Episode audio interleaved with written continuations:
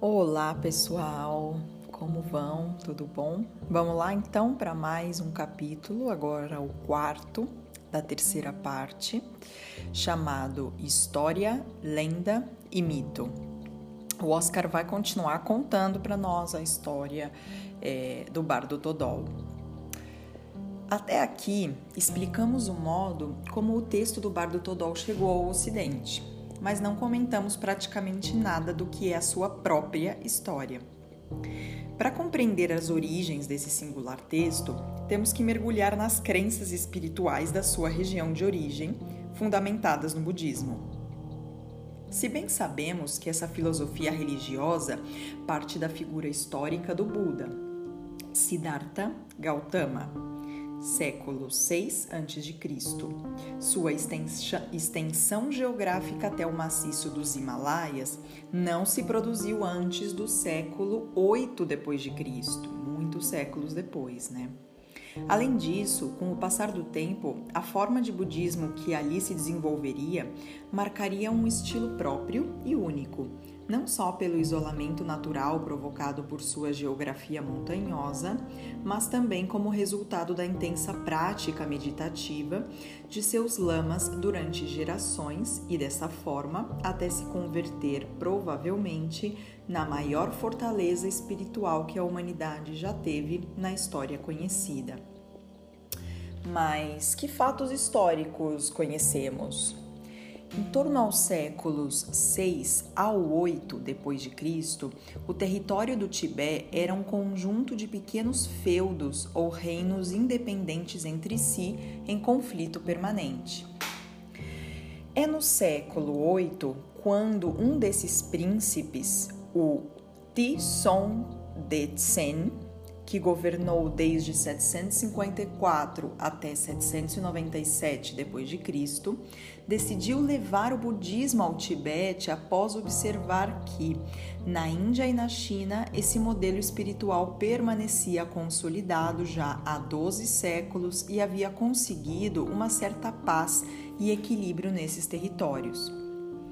A partir daí, chamou uma série de mestres hindus e chineses, aos quais convidou ao Tibete para que começassem a difundir as crenças e ensinamentos budistas. Dentre essas figuras se, se, se destaca especialmente a de Padsamambhava, como não, conhecido como o Nascido do Lótus, conhecido também na Índia como o Guru Padma e no Tibete como Guru Rinpoche, que significa precioso mestre, e quem, diz a tradição, permaneceu naquelas regiões durante 55 anos e 6 meses, para finalmente partir em direção a outras regiões mais além do Tibete. Agora o Oscar nos explica que referências como essa, é no caso o nascido do lótus, são verdadeiras mensagens simbólicas dentro dessas culturas, né? O lótus é uma planta que nasce em águas mansas, emerge desde os fundos do lodo até a superfície, onde acaba florescendo em uma grande e espetacular flor, geralmente branca.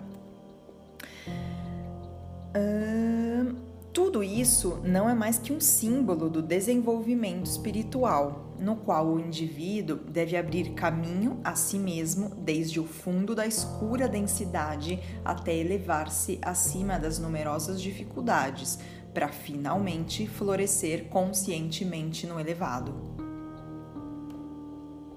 Esse yogi se destacava por ensinar o conhecimento de uma forma muito prática, pelo que em seguida causou uma impressão muito favorável em seus contemporâneos. Além disso, seu estilo era muito diplomático, de modo que não se enfrentava diretamente os locais, mas tratava de incorporar e adaptar sua mensagem às suas crenças e seus mitos. Seria um dos responsáveis pela fundação do primeiro mosteiro budista do Tibete, o Mosteiro de Samye fato que ocorreu em torno do ano de 779 d.C. Daquela época, se conta que Padmasambhava deve ter superado grandes desafios e resistências, pois a sociedade tibetana daquele momento tinha crenças animistas muito enraizadas, segundo as quais tudo estava infestado por inúmeros demônios ou espíritos malignos locais. A tradição chamada Bon mas aconteceu outro fato que será determinante na nossa história e no modo como o texto de Padmasambhava chegaria até os dias atuais. Ocorreu que, pouco tempo depois da fundação do mosteiro Samye, se iniciou uma época de turbulência, na qual os discípulos dos mestres hindus e os discípulos dos mestres chineses se enfrentaram entre si para determinar quem representaria e transmitiria melhor o conhecimento da filosofia budista produziram-se enfrentamentos entre as distintas facções, o que levou à destruição de valiosos documentos que haviam sido escritos e traduzidos ao tibetano. Finalmente, os representantes do ramo chinês foram os derrotados, momento a partir do qual se planejou sua expulsão daqueles territórios. Nessa conjuntura, muitos daqueles monges consideraram missão impossível regressar aos seus lugares de origem carregando todos esses valiosos documentos. Como a opção de destruí-los era completamente inaceitável, optaram por esconder todo esse conhecimento de grande valor em cavernas, templos e em qualquer recanto onde pudessem permanecer ocultos para evitar seu espólio. Deste modo, os textos permaneceriam escondidos e protegidos até que três ou quatro séculos mais tarde fossem redescobertos. Aí o Oscar explica que essa mesma opção de ocultar, né, de esconder documentos valiosos, é, seria escolhida por Padmasambhava no seu momento, ainda que logo veremos que o fará por outros motivos. Chegamos ao período entre os séculos 12 ao 14, quando muitos desses textos foram redescobertos no Tibete e a situação política e social se estabilizou completamente.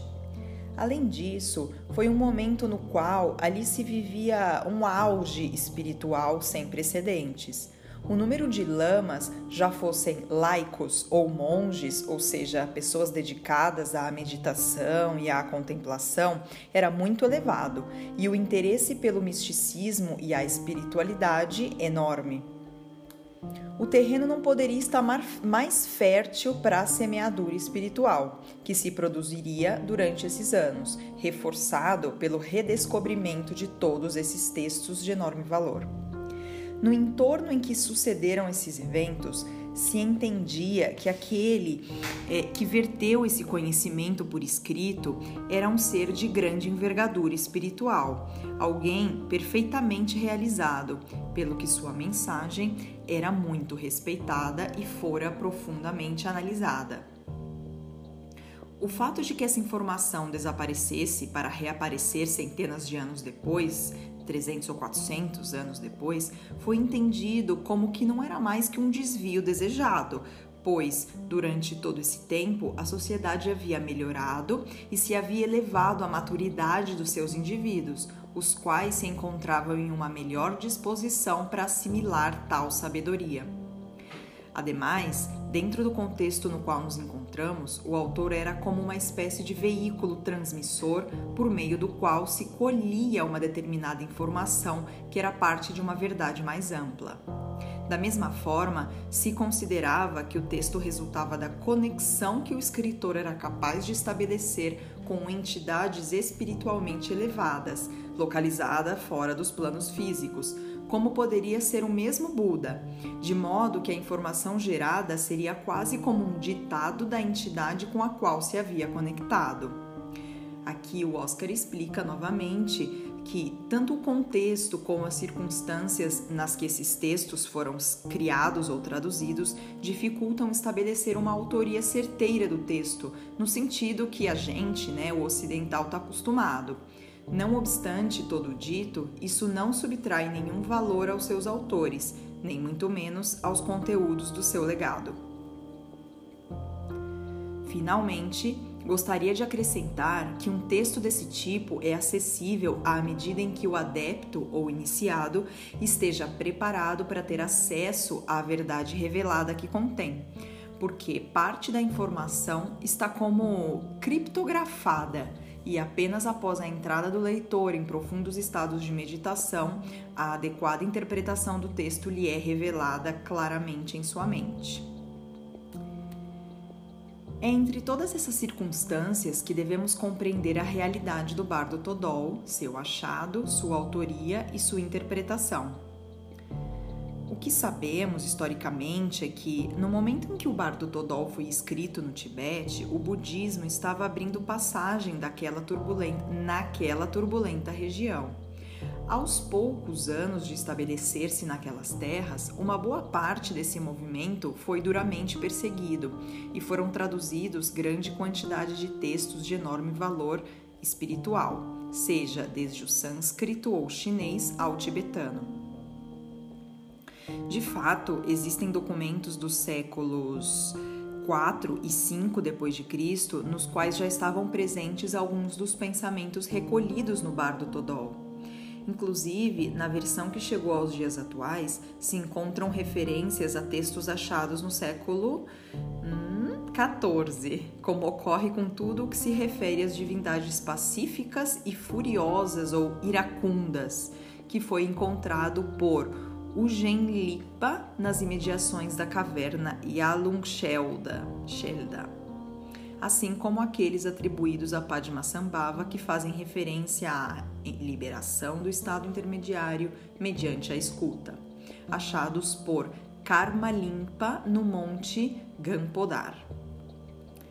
Portanto, o bardo Todol que conhecemos hoje em dia e aquelas versões, que existem várias, sobre as que realizaram o trabalho de tradução Walter Evans e outros, seguramente é um compêndio de textos e tradições que várias épocas opa, de textos e tradições de várias épocas integradas em um único documento.